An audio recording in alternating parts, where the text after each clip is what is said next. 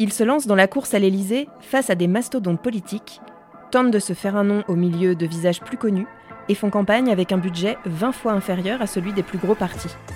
Chaque présidentielle voit fleurir son lot de petits candidats, situés aux extrêmes de l'échiquier politique ou carrément à la marge. Alors qui sont ceux qui décident de se présenter? Quel intérêt ont-ils à faire campagne Et que disent-ils de notre démocratie? Pour en parler avec nous dans ce nouvel épisode du podcast, j'accueille Jefferson Desports, journaliste politique à la rédaction. Bonjour Jefferson. Bonjour Marine et Bruno Dive, éditorialiste de Sud-Ouest et président de l'Association de la presse ministérielle. Bonjour Bruno. Bonjour Marine. Alors, première question Bruno, euh, quelles sont les conditions pour se présenter à l'élection présidentielle? Les conditions de fond pour être candidat, c'est avoir la nationalité française, avoir 18 ans révolus en effet, être électeur naturellement, ne pas être privé de ses droits d'éligibilité par une décision de justice, ne pas être placé sous tutelle ou curatelle, euh, avoir satisfait, alors ça c'est un peu dépassé aux obligations imposées par le service national, et faire preuve de dignité morale sans que cette notion soit précisément définie. Et bien sûr, le, plus important, le plus difficile aussi, les 500 signatures euh, dans 30 départements, afin qu'il n'y ait pas euh, trop de candidatures régionalistes. Et euh, ces conditions, on va y revenir sans doute, ont été euh, durcies euh, au fil des temps, du temps, depuis la première élection présidentielle, la principale réforme étant intervenue pendant le septennat Giscard. Jusqu'alors, le, le, seuil était de 100 signatures.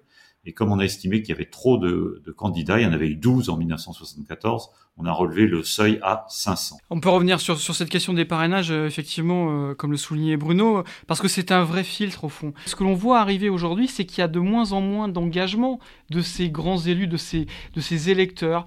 Là, en tout cas, les maires, et sur 2017, on a un chiffre à retenir, c'est que 34% des élus habilités ont parrainé un candidat ou une candidate à la présidentielle sur un volant de 42 000, sur un potentiel de 42 000 électeurs à convaincre. C'est déjà un premier cap, c'est un premier seuil à franchir, et là encore, il est loin d'être facile. Donc ça veut dire que être candidat, c'est une chose, mais avoir sa candidature validée, c'en est une autre, ce qui donne quand même un autre regard sur ces petits candidats dont nous, dont nous allons parler, parce qu'ils réussissent à passer ce cap-là.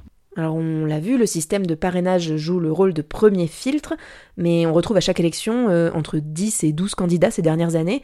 Euh, certains sont parfois fantaisistes. Eh ben, en fait, ça dépend comment on regarde les choses. Si on le regarde à l'aune de leurs propositions, de leur parcours et de leur place dans le débat politique, on ne peut difficilement les qualifier d'autre chose que de marginaux, de farfelus, d'insolites. Donc les présidentielles ont leur lot de petits candidats, de ces candidats-là. Euh, maintenant, ce que je disais tout à l'heure, c'est que quand ils arrivent quand même à faire ces 500 signatures, ça traduit néanmoins d'un réseau, d'une existence. Alors certes, ça va, ça va pas peser très loin, ça va faire 0,92% pour certains. Je pense euh, à François Asselineau, le président de l'UPR par exemple, l'Union populaire républicaine. Donc en 2017, il a fait 0,92% des voix. Euh, D'autres vont faire 1%, 2%. Mais mine de rien, ils vont quand même dans cette démarche-là. Ils arrivent à être sur la ligne de départ. Et après, effectivement, il y a une singularité qui arrive. Et là, l'histoire de des présidentielles est riche en candidats euh, pour le moins insolites. Oui, alors euh, et ça a commencé en, en, dès le début, hein, euh, dès la première élection présidentielle en 1965, où il y a très peu de candidats, il n'y a que six candidats le général de Gaulle, François Mitterrand, Jean Le Canuet, Jean-Louis pour les centristes, Jean-Louis Tixier-Vignancourt pour l'extrême droite, et puis un sénateur de Charente euh, qui s'appelle Pierre Marcilassi, qui était un sénateur non inscrit, euh, une grande personnalité à l'époque de, la région, et, et, un certain Marcel Barbu, totalement inconnu au bataillon et très original et qui s'est glissé dans, dans, ce prestigieux casting et qui a quand même obtenu un peu plus d'un pour cent des voix. Souvenez-vous, Français, que votre liberté, que votre avenir, celui de vos gosses, sont entre vos mains et je ne ris plus. Croyez-moi, le dimanche 5 décembre, mes amis, mes copains, votez pour Marcel Barbu. Et vous, gaullistes, non fanatisés, votez aussi pour Marcel Barbu. Vous savez bien que je n'ai d'autre ambition que de rétablir notre liberté d'homme par l'amour, par la justice et par la vérité. Marcel Barbu, euh, je crois que c'est Bruno qui avait trouvé, euh, qui se souvenait justement de cette candidature. Euh, c'est assez savoureux d'entendre ça. le message est extrêmement simple pour le coup. On, a vu des choses, on a entendu des choses plus, plus farfelues. Si on revient un peu plus près de nous, on va se souvenir de Cheminade, bien entendu, qui lui voulait exploiter la Lune, qui voulait aller sur, sur Mars, il voulait même mettre en place un corridor thermonucléaire entre la Terre et Mars via la Lune. Voilà, donc on a entendu quand même euh, des choses assez, assez baroques euh, durant ces campagnes présidentielles. Et Cheminade, je rappelle qu'il était quand même énarque aux fonctionnaires, donc c'est quand même sur le papier, il y a un, certain CV.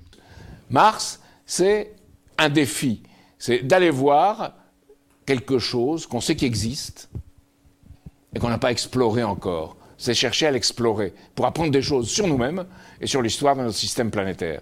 Et ceux qui pensent que ça n'a pas de place dans une élection présidentielle, eh bien, qu'il vote pour François Hollande ou pour Nicolas Sarkozy ou pour Marine Le Pen. Et lui s'est présenté plusieurs fois en plus, parce qu'il s'est présenté en 1995 et à nouveau en 2000, 2007 ou 2012. Donc il y a eu plusieurs candidatures de ce personnage on, sourit euh, à l'évocation de, personnages un peu, un peu fantaisistes. Le fait d'avoir plusieurs candidats comme ça, de dépasser euh, euh, uniquement des, candidats de, partis installés, de partis qui sont très, très en avant sur la scène politique, est-ce que c'est quand même un, gage du dynamisme de la démocratie? On peut le prendre comme ça. c'est aussi, ça veut dire que tout le monde a sa chance. c'est un peu comme au loto. mais d'un autre côté, l'élection présidentielle, c'est une affaire sérieuse. On désigne quand même le, le chef de l'État, le président, pour sept ans puis cinq ans. Euh, on dit toujours de la cinquième puissance mondiale, euh, euh, bon peut-être sixième, mais néanmoins d'une puissance nucléaire qui peut appuyer sur le bouton pour reprendre une image un peu un peu réductrice, mais enfin bon, ce sont de très lourdes responsabilités. Et donc il faut faire attention à ce que la, la démocratie ne soit pas dévoyée en, en laissant n'importe qui se, se, présenter.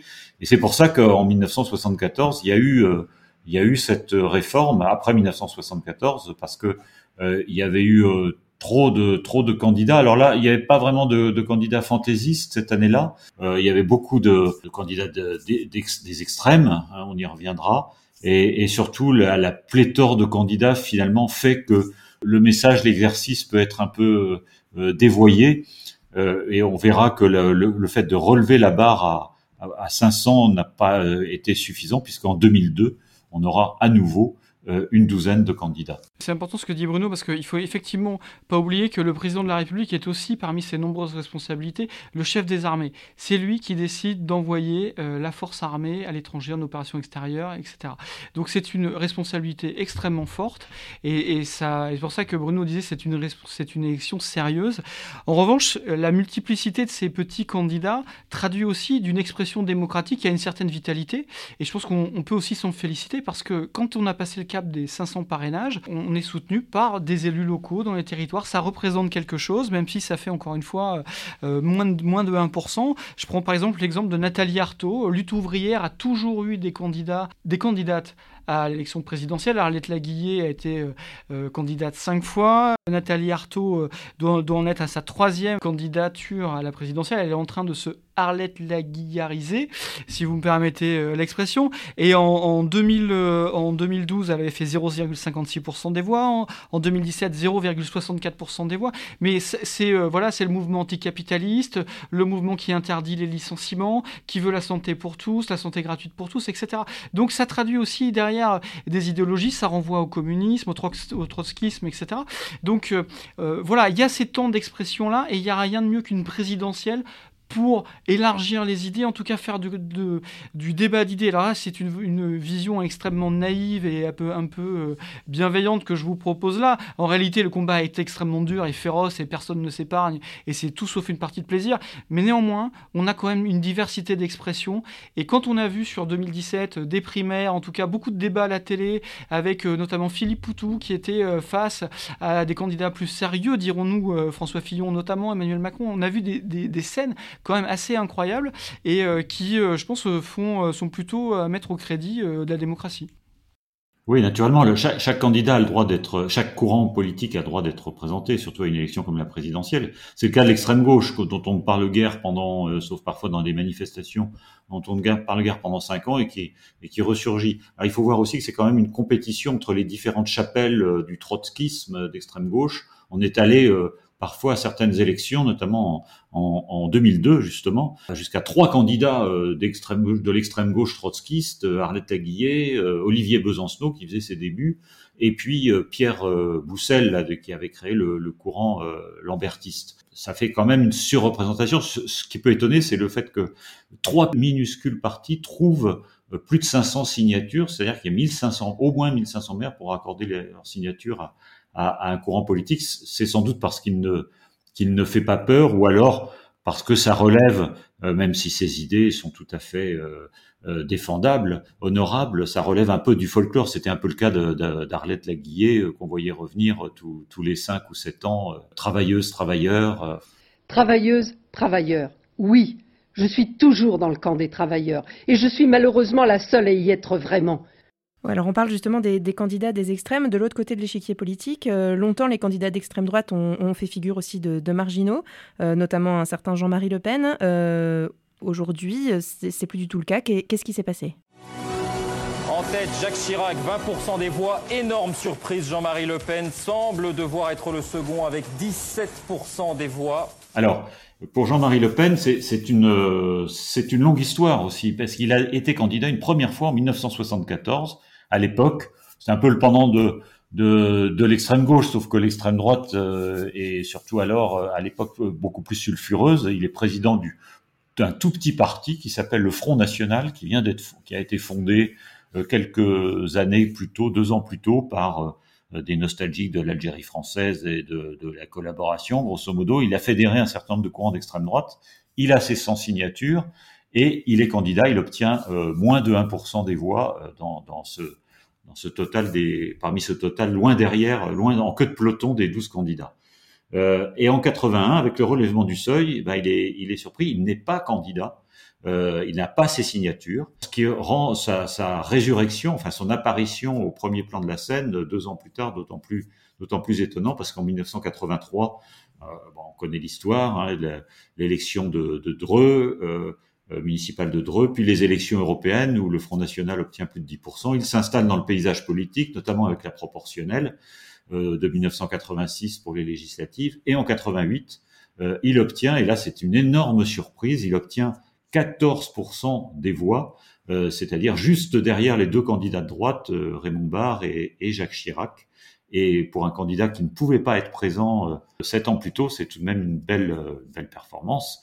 Et euh, on sait qu'à chaque élection, désormais, le Front National euh, sera représenté par Le Pen père ou fille.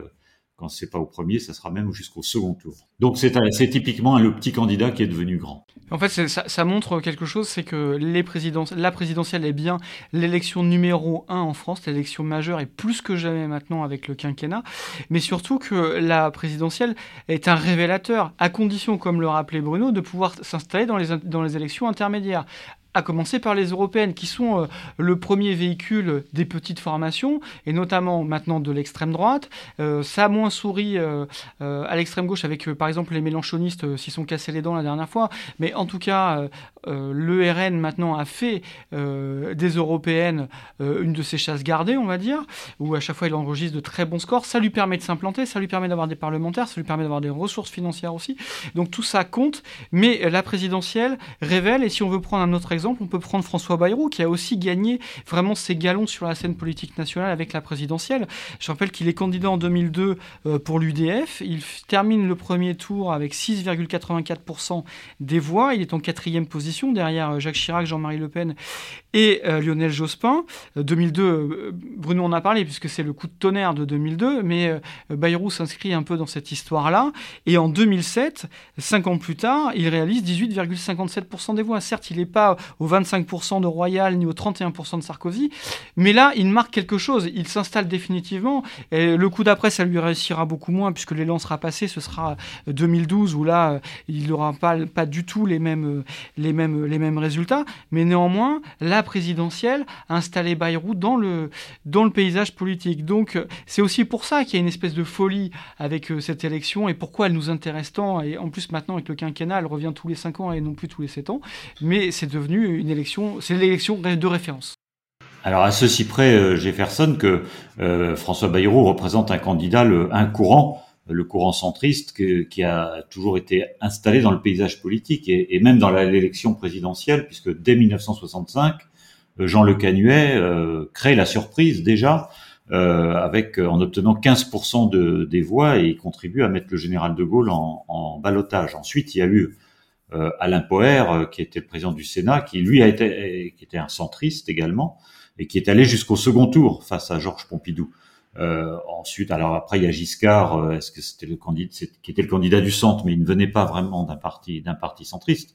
Mais euh, en effet, le, le, le, courant centriste a toujours été euh, présent. Ce qui est vrai, c'est que François Bayrou, euh, comme le dit Jefferson, s'est imposé à la faveur de l'élection présidentielle. Là, on n'est plus dans les partis qui s'imposent à la faveur de l'élection présidentielle, mais dans les dans les hommes, dans les personnalités euh, qui réussissent mieux dans une, une, élection sur un nom que sur un, un courant politique. Sur un nom, oui, peut-être aussi sur des idées. Euh, à la présidentielle, on voit émerger euh, certains petits candidats qui amènent sur le devant de la scène des idées qui sont rarement évoquées dans le débat public. Comment vous analysez ce glissement du débat sur des terrains inhabituels? Alors, je, moi, je n'ai pas le souvenir que des sujets soient arriver, des sujets totalement nouveaux soient arrivés dans, dans une élection euh, présidentielle, dans une campagne présidentielle. Peut-être que je pense, euh, au, je pense au Frexit notamment de Asselineau. Euh. Je suis donc le seul candidat à vous proposer d'entamer dès mon élection le processus de sortie de la France de l'Union européenne, de l'euro et de l'OTAN. C'est ce que l'on appelle le Frexit. Ah oui, mais ce sont oui des idées un peu euh, le Frexit, oui, ou, ou, marcher sur la Lune pour cheminade, dont on en a, dont on a parlé, mais ce sont pas des idées qui sont allées très loin. Il y a des thèmes qui s'imposent. Euh, la grande question avant une campagne, c'est de savoir quel thème va s'imposer. Bon, l'immigration, le pouvoir d'achat, euh, le Covid peut-être euh, cette année. mais je ne vois pas qu'une campagne présidentielle ait permis l'émergence d'un thème, si ce n'est peut-être euh, la chasse euh, avec la, défense de la chasse et de la ruralité avec la candidature de, Jean Saint-Josse en 2002 qui avait fait un petit un petit score et qui avait fait une campagne assez, assez remarquée à l'époque. Si on peut peut-être dire quelque chose, en tout cas, pas sur un thème, mais vous parliez, Marine, des idées.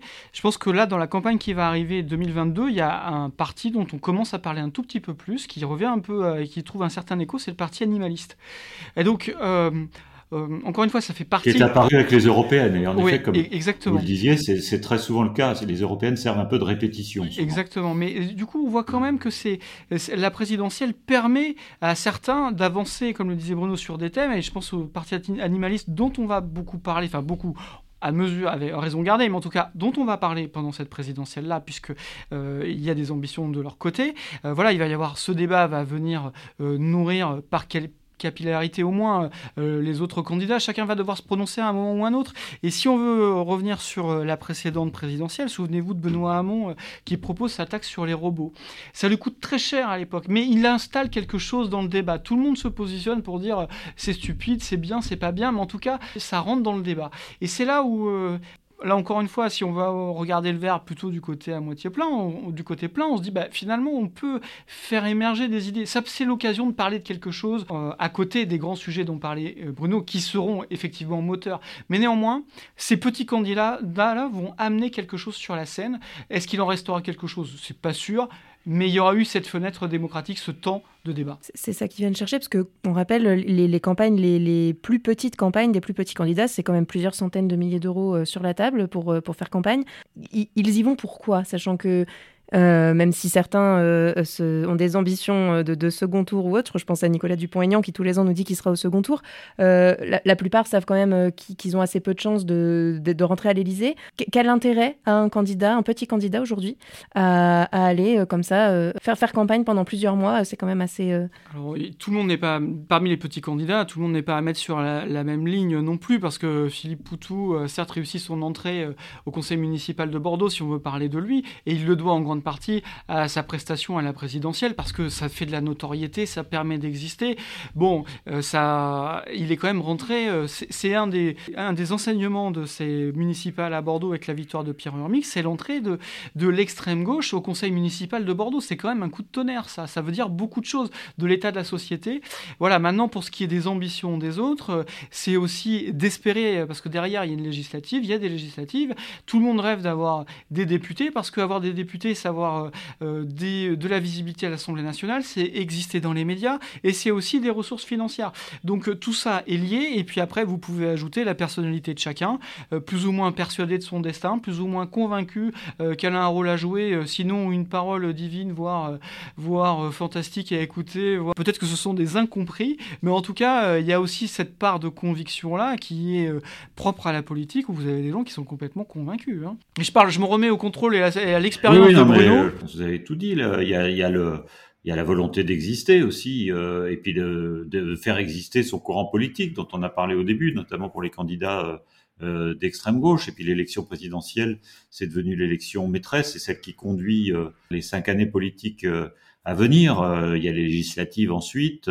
Ça, c'est une évolution sous la Ve République au début, tous les partis politiques ne cherchaient pas à être présents à la présidentielle. C'était le cas du Parti communiste, qui par deux fois a soutenu François Mitterrand dès le premier tour en 65 et 74, et qui euh, après s'est rendu compte qu'il s'était fait manger un, peu la laine sur le dos. Contrairement à ce qu'était l'engagement qui avait été pris entre le Parti socialiste et nous, François Mitterrand n'a signé le programme commun comme, que comme un moyen d'affaiblir le Parti communiste français et, et, donc qui a présenté systématiquement des, des candidats.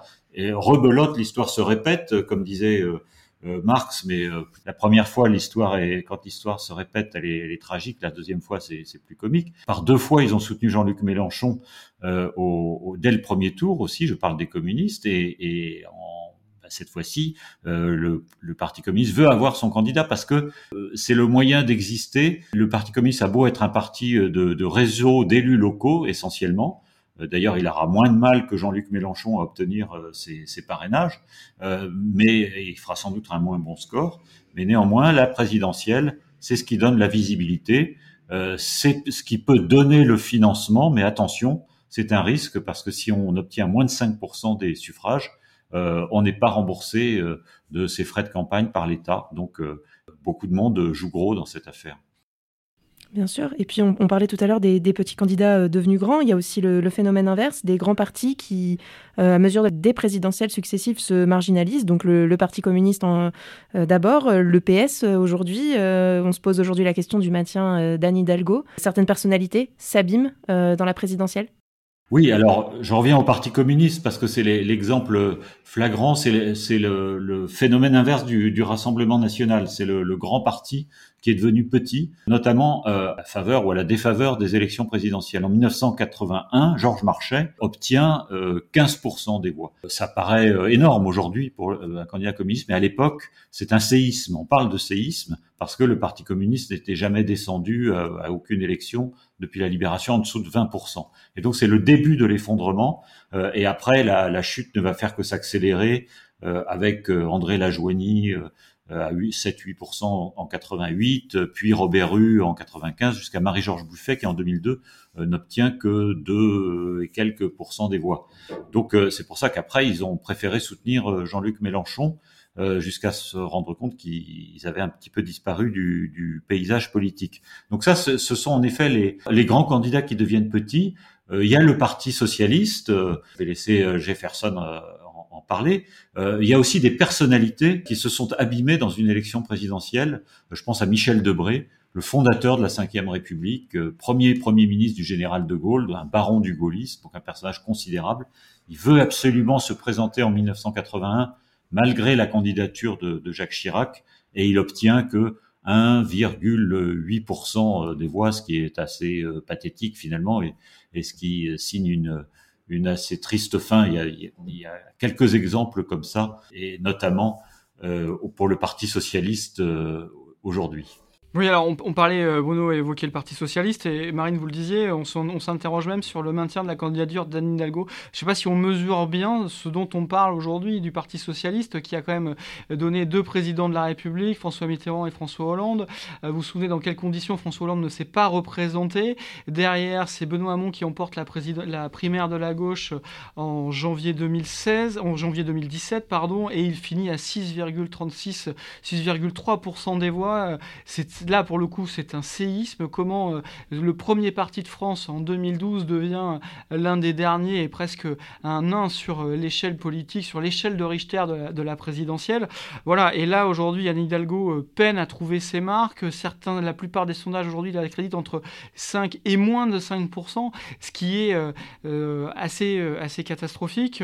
donc, et le temps va s'accélérer pour elle parce que si euh, en janvier elle est toujours dans ces basses, ces six basses eaux là, là vraiment la question de son maintien va, commencer à devenir extrêmement euh, euh, fort parce qu'il va y avoir une question financière. Bruno le disait tout à l'heure, en dessous de 5%, vous n'êtes pas remboursé. Et il faut se souvenir que le Parti socialiste, après ses déboires de 2017, a vendu le siège de Solferino qui était là pour le coup, comme le dit l'expression, les bijoux de famille. C'était le trésor de guerre du Parti socialiste. Ça, a été vendu. Donc maintenant, il n'y a plus du tout cette garantie immobilière qui est derrière. Et une campagne de premier tour, si ça s'arrête au premier tour, il faut entre 13 et 15 millions d'euros. Là, il va falloir trouver des financements. A priori, le PS a au moins une dizaine de millions d'euros, mais il faut quand même faire un complément. Est-ce que les banques vont suivre? Et les banques aujourd'hui, elles demandent des sondages sur la durée à plus de 8%.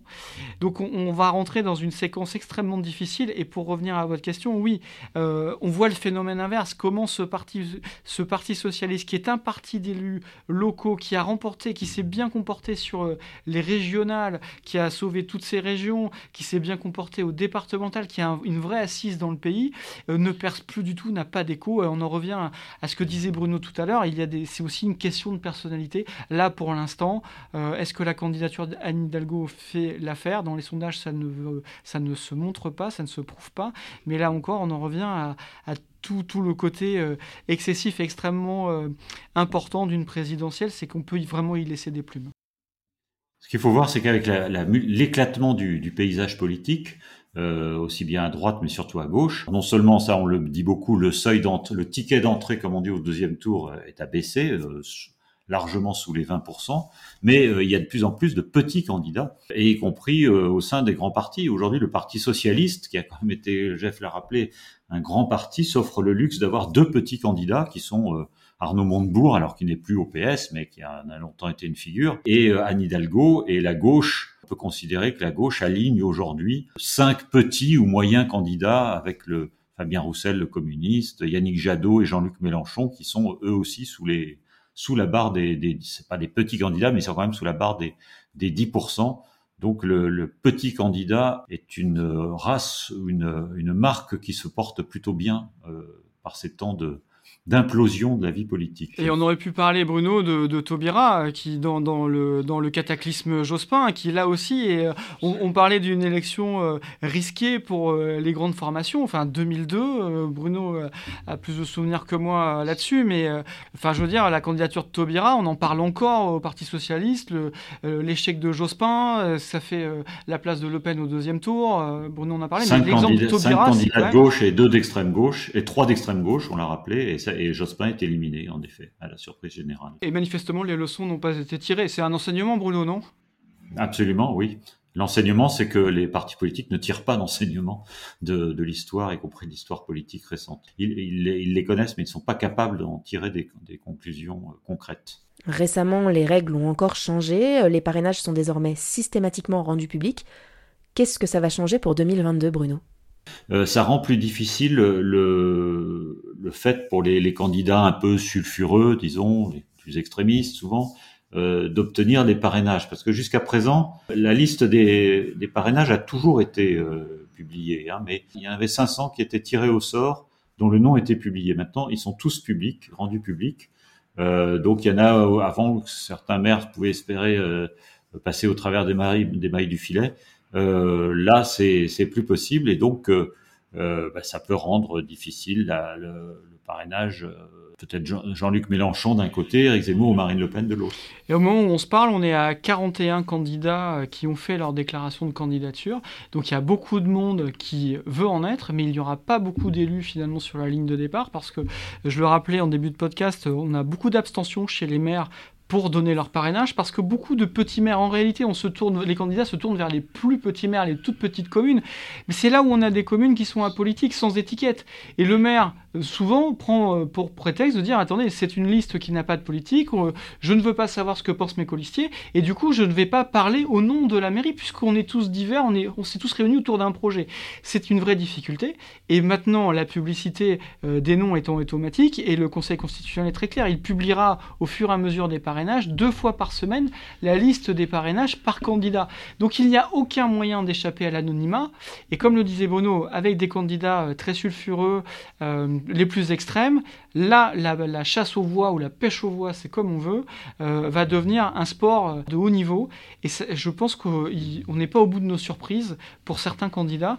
Parce que euh, quand vous voyez que Marine Le Pen, pour l'instant, dit qu'elle n'a que 300 parrainages, c'est à peu près peu ou prou son nombre d'élus entre les conseillers régionaux, les conseillers départementaux et ses parlementaires. Donc en fait, elle va faire la bascule par des votes extérieurs, par des soutiens qui ne sont pas désencartés du RN. Et donc là, il y a une difficulté. Mais si pour elle, qui a un maillage, un ancrage, etc., ça devient compliqué, je vous laisse imaginer euh, pour les autres qui n'ont ni parti, ni formation, ni ancrage, ni quoi que ce soit. Alors c'est vrai que là, elle a perdu le Front, le Rassemblement national a perdu des élus pendant ce quinquennat, euh, notamment au municipal et, au régional et au départemental. Mais euh, bon, il faut pas, il faut pas être complètement naïf non plus. Ils nous font le coup à chaque fois hein, depuis euh, depuis plusieurs élections, aussi bien Le Pen père et fille que Mélenchon. on arrive à la saison où ils disent oh là là, attention, je ne vais pas avoir mes parrainages. C'est vrai que Mélenchon comme Marine Le Pen vont avoir plus de mal cette fois-ci.